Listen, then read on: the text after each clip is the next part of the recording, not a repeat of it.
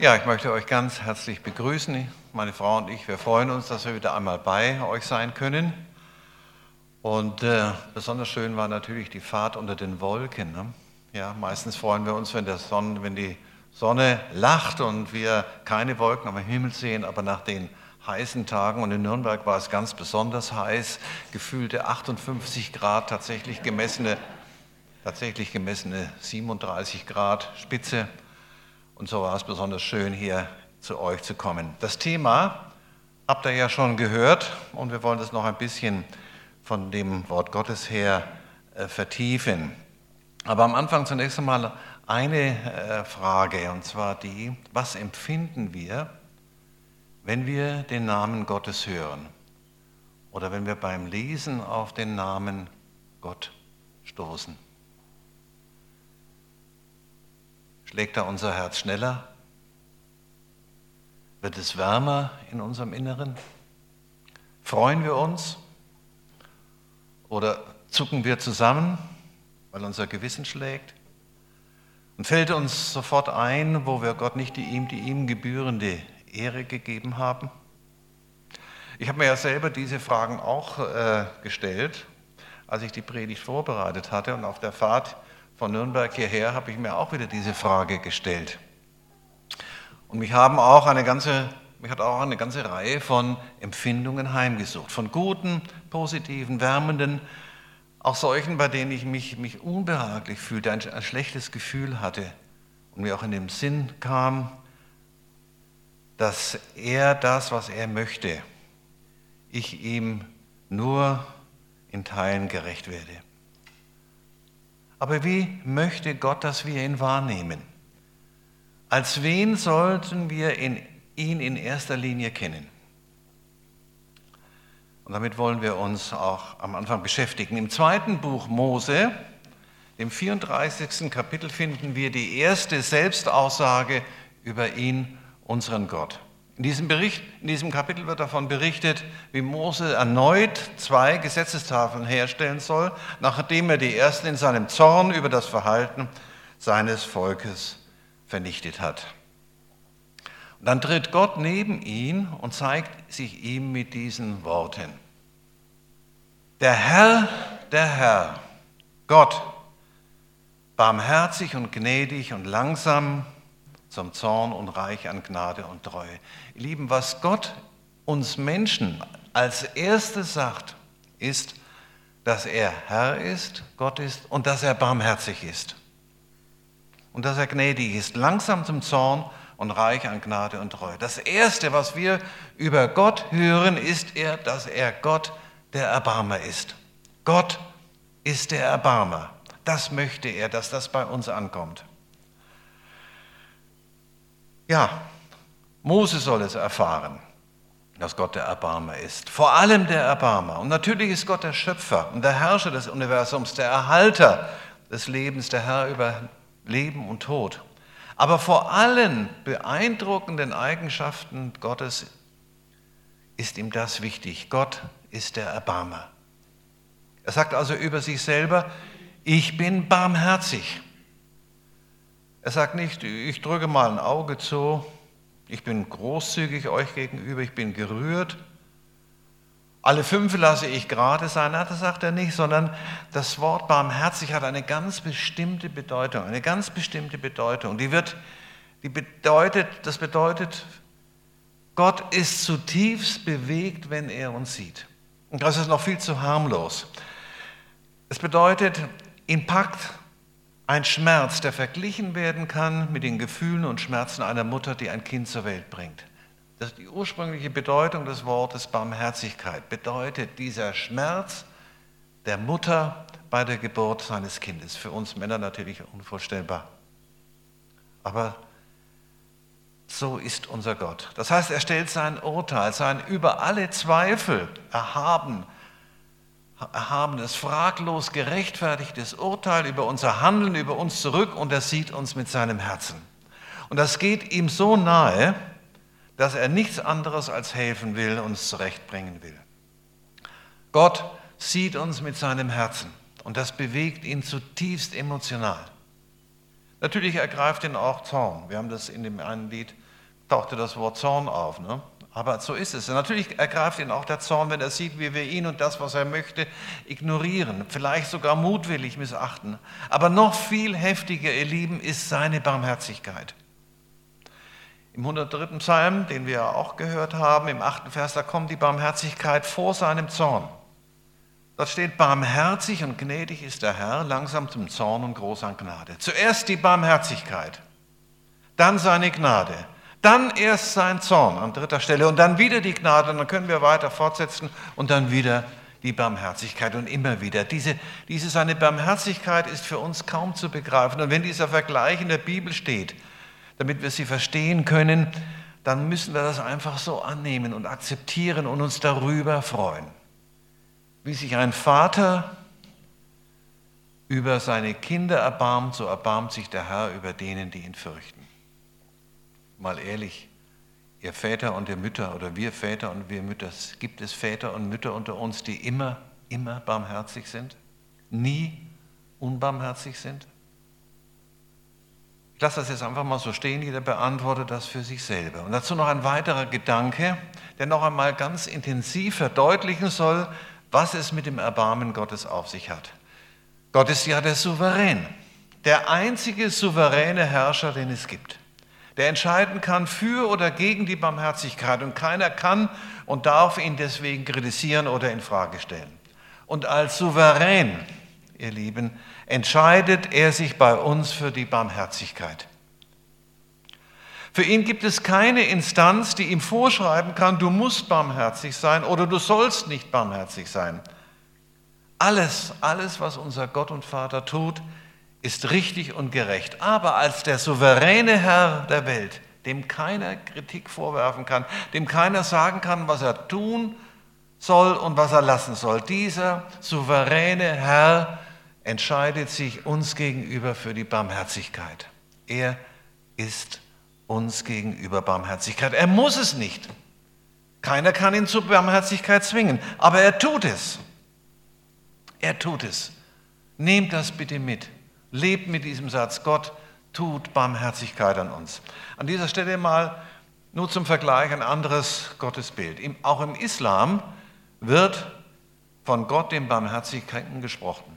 Die Suren des Koran beginnen eben immer mit im Namen Allahs, des Erbarmers, des Barmherzigen. Aber gleichzeitig gibt es eine Aussage von Mohammed über Allah und die lautet folgendermaßen. Bei der Schöpfung nahm Gott einen Erdenkloß, teilte ihn in zwei Teile, warf den einen in die Hülle und sprach, diesen in das ewige Feuer, was kümmert's mich? Er warf den anderen in den Himmel und sprach, diesen ins Paradies, was kümmert's mich? Habt ihr gemerkt, Barmherzigkeit Gottes ist hier verstanden als eine unbekümmerte, grundlose, willkürliche Neigung Gottes zu dem einen Menschen und eine grundlose Abneigung Gottes zu einem anderen. Hat das was mit Barmherzigkeit zu tun? Gott jedenfalls ist durchgehend Barmherzigkeit und in seiner Souveränität ist er das. Auch wenn wir nicht alles verstehen, was mit uns passiert und was um uns herum geschieht. Wenn uns ein Unglück widerfährt, der Tod uns näher kommt und wir das nicht mit dem Erbarmen in Eingang bringen können. Er weiß, was er zulässt, geschehen lässt und warum er verhindert und nicht verhindert.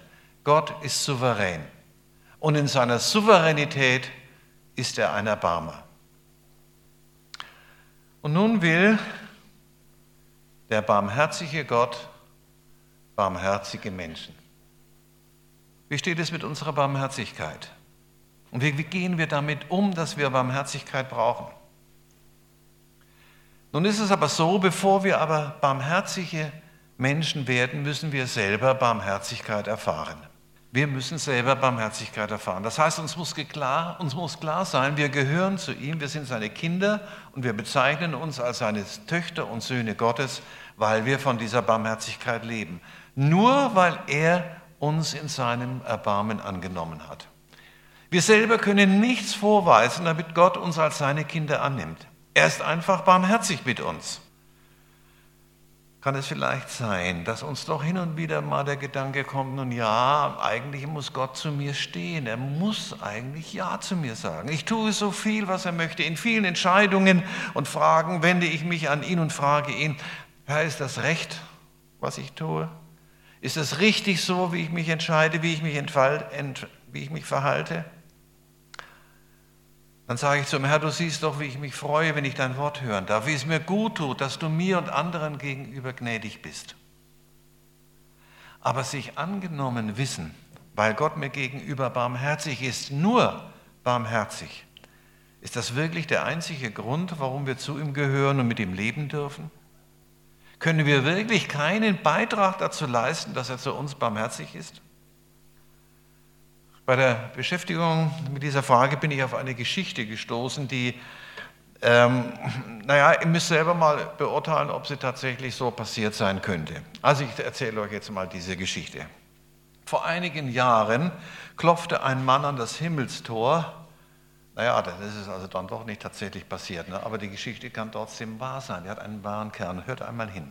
Vor einigen Jahren klopfte ein Mann an das Himmelstor und wurde von Petrus freundlich begrüßt. Und nachdem sie einige Nettigkeiten sich ausgetauscht hatten, da fragte Petrus ihn, ob er nicht mal so einen kurzen Überblick darüber geben könnte, wie so sein Leben abgelaufen ist. Und dabei sollte er besonders von den guten Taten zählen, die er vollbracht hatte damit er in das himmlische Reich eintreten könne. Weißt du, sagte Petrus zu dem Mann, du brauchst da tausend Punkte, um hineingelassen zu werden. Naja, sagte er, das, ich, das ist ja kein Problem für mich. Seit meiner Jugend lebe und arbeite ich in meiner Gemeinde. Und dann listete er dem aufmerksam zuhörenden Petrus alle Tätigkeiten auf. Bereits als junger Mann leitete er den Jugendkreis. Und wann immer er gebraucht wurde, er stand zur Verfügung, für welche Aufgabe auch immer. Musste die Bestuhlung umgestellt worden? Er packte mit an. Gab es etwas zum Reparieren, wo er mithelfen konnte? Er war dabei. Ging es um Spülen und Aufräumen? Da konnte man ihn finden. Nur wenn er krank war, kam er nicht zum Gottesdienst. Aber sonst war auf ihn Verlass.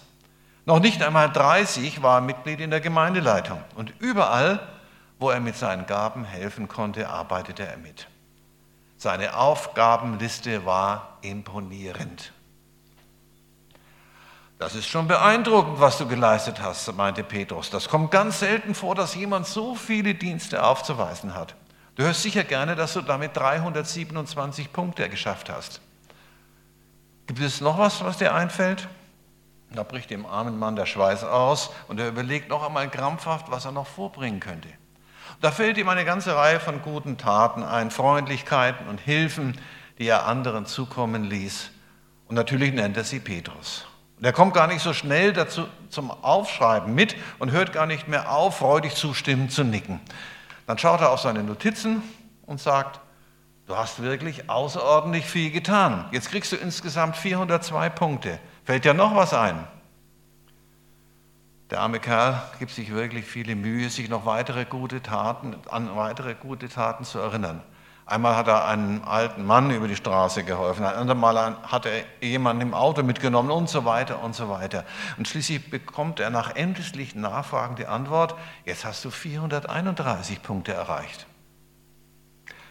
Ich bin verloren, ruft er nun verzweifelt aus. Für mich gibt es keine Hoffnung. Was hätte ich denn noch tun können? Das Einzige, was ich noch tun kann, ist, um Erbarmen zu bitten. Jetzt, ruft Petrus, jetzt hast du die 1000 Punkte.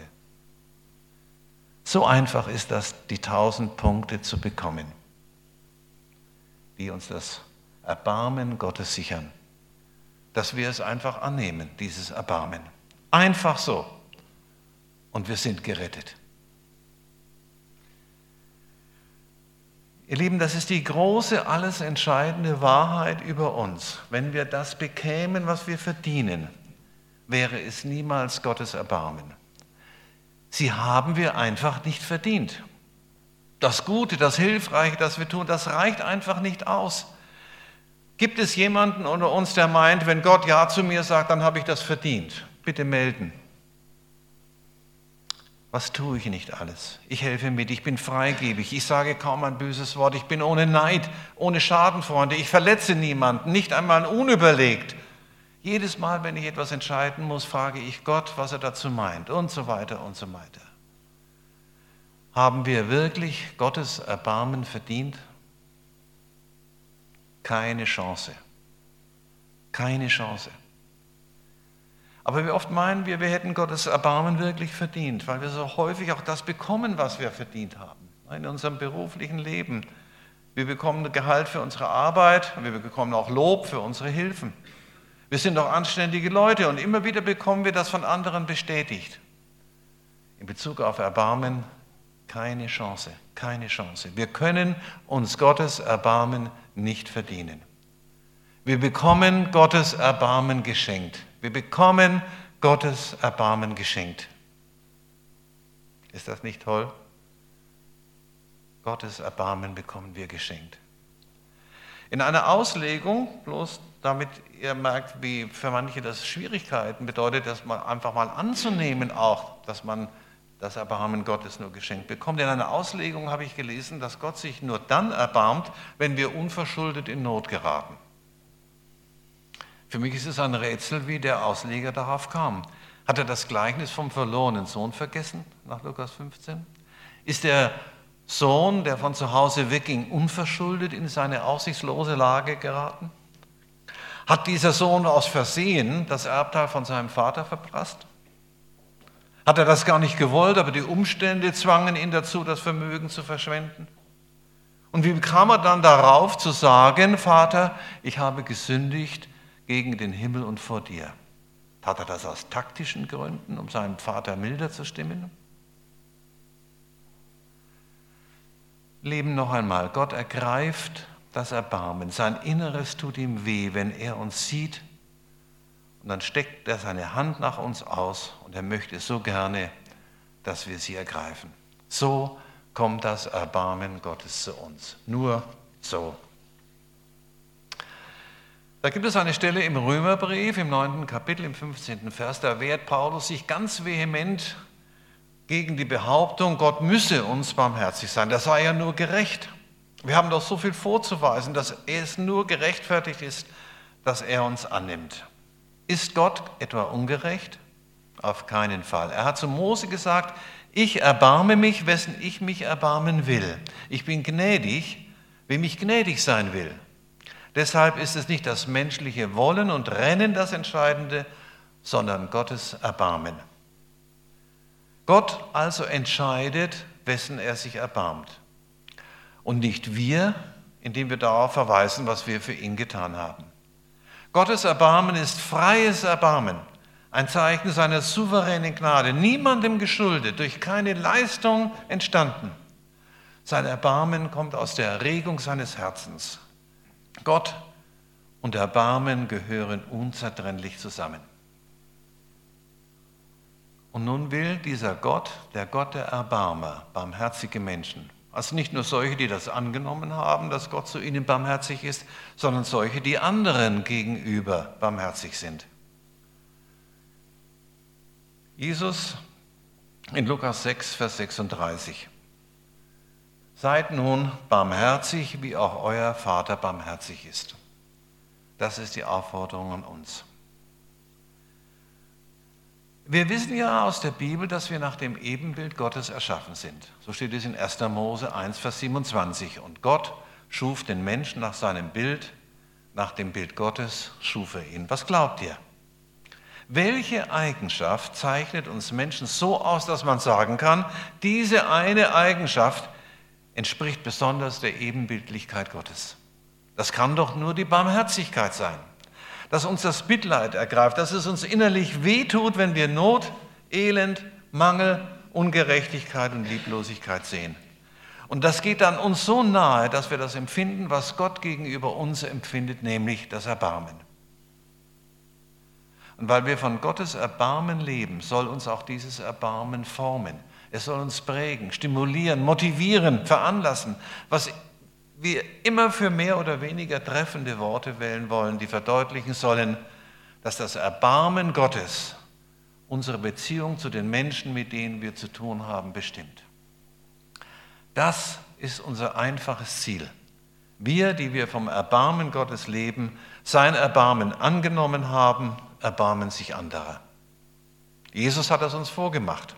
Jesus war den Schriftgelehrten gegenüber intellektuell so überlegen, dass sie bei den Streitgesprächen klein laut davon ziehen mussten. Mit wenigen Worten legte er ihre Schwachstellen bloß, sodass sie zustimmten. Für ihn bereitete es kein Problem, auf ihre Widersprüche zwischen ihrem geistlichen Reden und ihrer Lebenspraxis aufmerksam zu machen. Das war eine tolle, überzeugende Art, mit diesen Menschen umzugehen. Dazu sind ja auch wir wenig oder kaum oder nicht in der Lage. Menschen klar und überzeugend zu sagen, was für sie wichtiger ist als alles andere, was sie so im Sinn haben. Aber, ihr Lieben, wir können barmherzig sein, so wie Jesus barmherzig war. Jeder kann so Barmherzigkeit zeigen. Es ist eigentlich ganz einfach. Ich gebe einige Beispiele aus dem Neuen Testament. Da ergreift der Jammer über den aussätzigen Jesus, dem er begegnet, als er seine Predigt, seine Bergpredigt beendet hat, und er heilt ihn.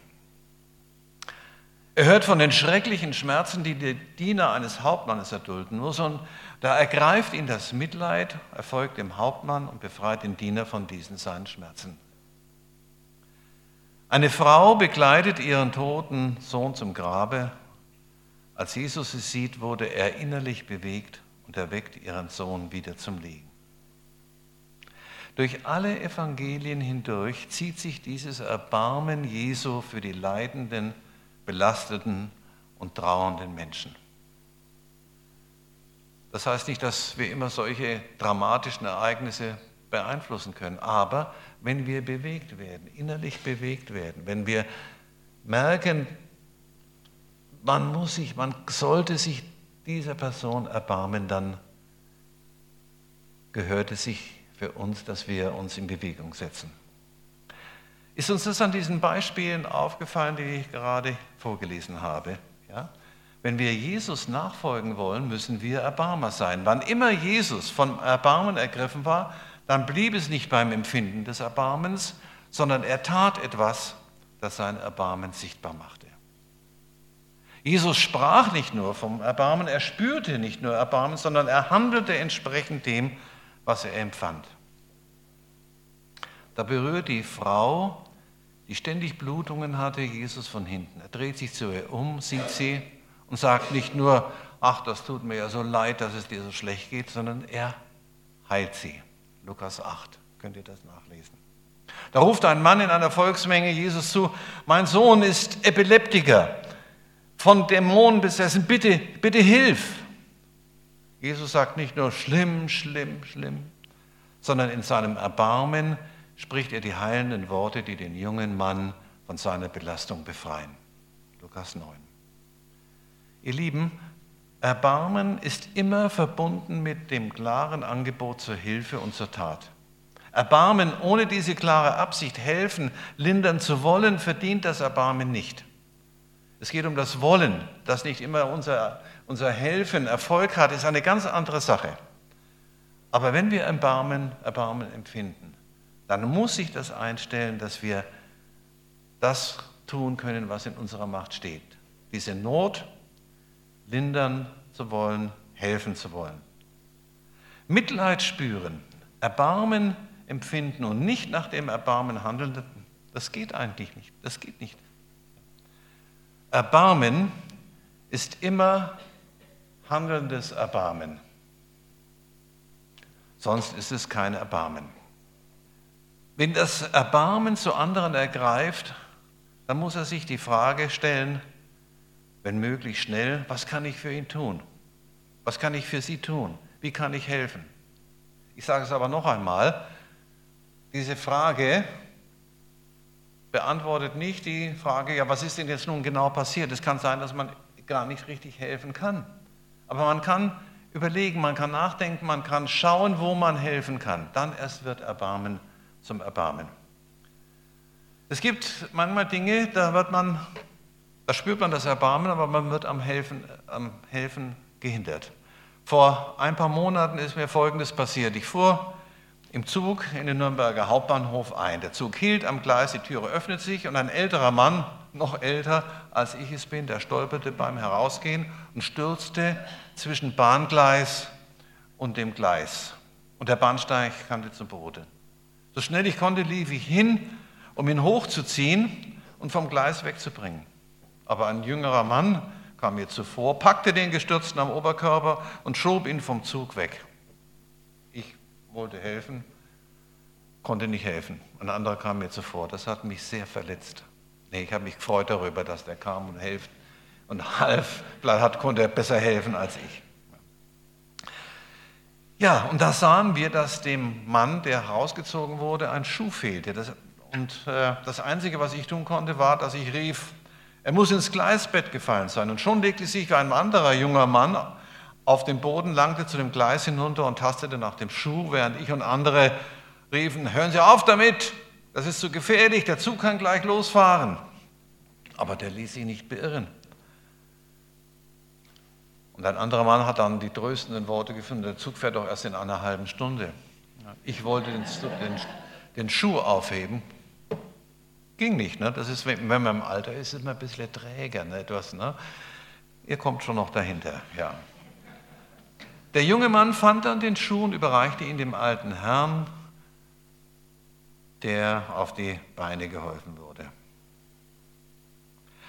Da äh, kommt die zweite Situation. Ich war immer noch, ich war dann, bin dann zurückgegangen in den, in den Waggon und äh, dann, um meine Sachen zu holen, und da schleppte neben mir ein Mann, der etwas kleiner war als ich, einen Koffer, der etwas größer war als ich. Er schleppte sich mit dem Koffer ab. Ja? Was tat ich? Ja, ich sagte, äh, gehen Sie doch schon mal raus, ich trage Ihnen den Koffer rüber über die Kante. Was war die Antwort? Nicht nötig, das schaffe ich schon alleine. Dann hob er selber den Koffer über den Bahnsteig. Also, manchmal klappt das nicht mit dem tätigen Erbarmen. Aber das ist das, was wir tun sollten. Ne? Wenn wir Erbarmen haben, fragen wir, wie kann ich helfen? Was kann ich tun, um dieses, diese Not, die das Erbarmen ausgelöst hat, bei mir zu lindern? Ihr Lieben, dieses Erbarmen stellt sich nicht automatisch ein. Da gibt es zwei Brüder von denselben Eltern natürlich geboren. Dem einen kommen die Tränen, wenn er jemanden in Not sieht, der andere zuckt nur die Schultern. Wie kann das sein? Wie kann das sein, dass man auf die Not eines anderen so unterschiedlich reagiert?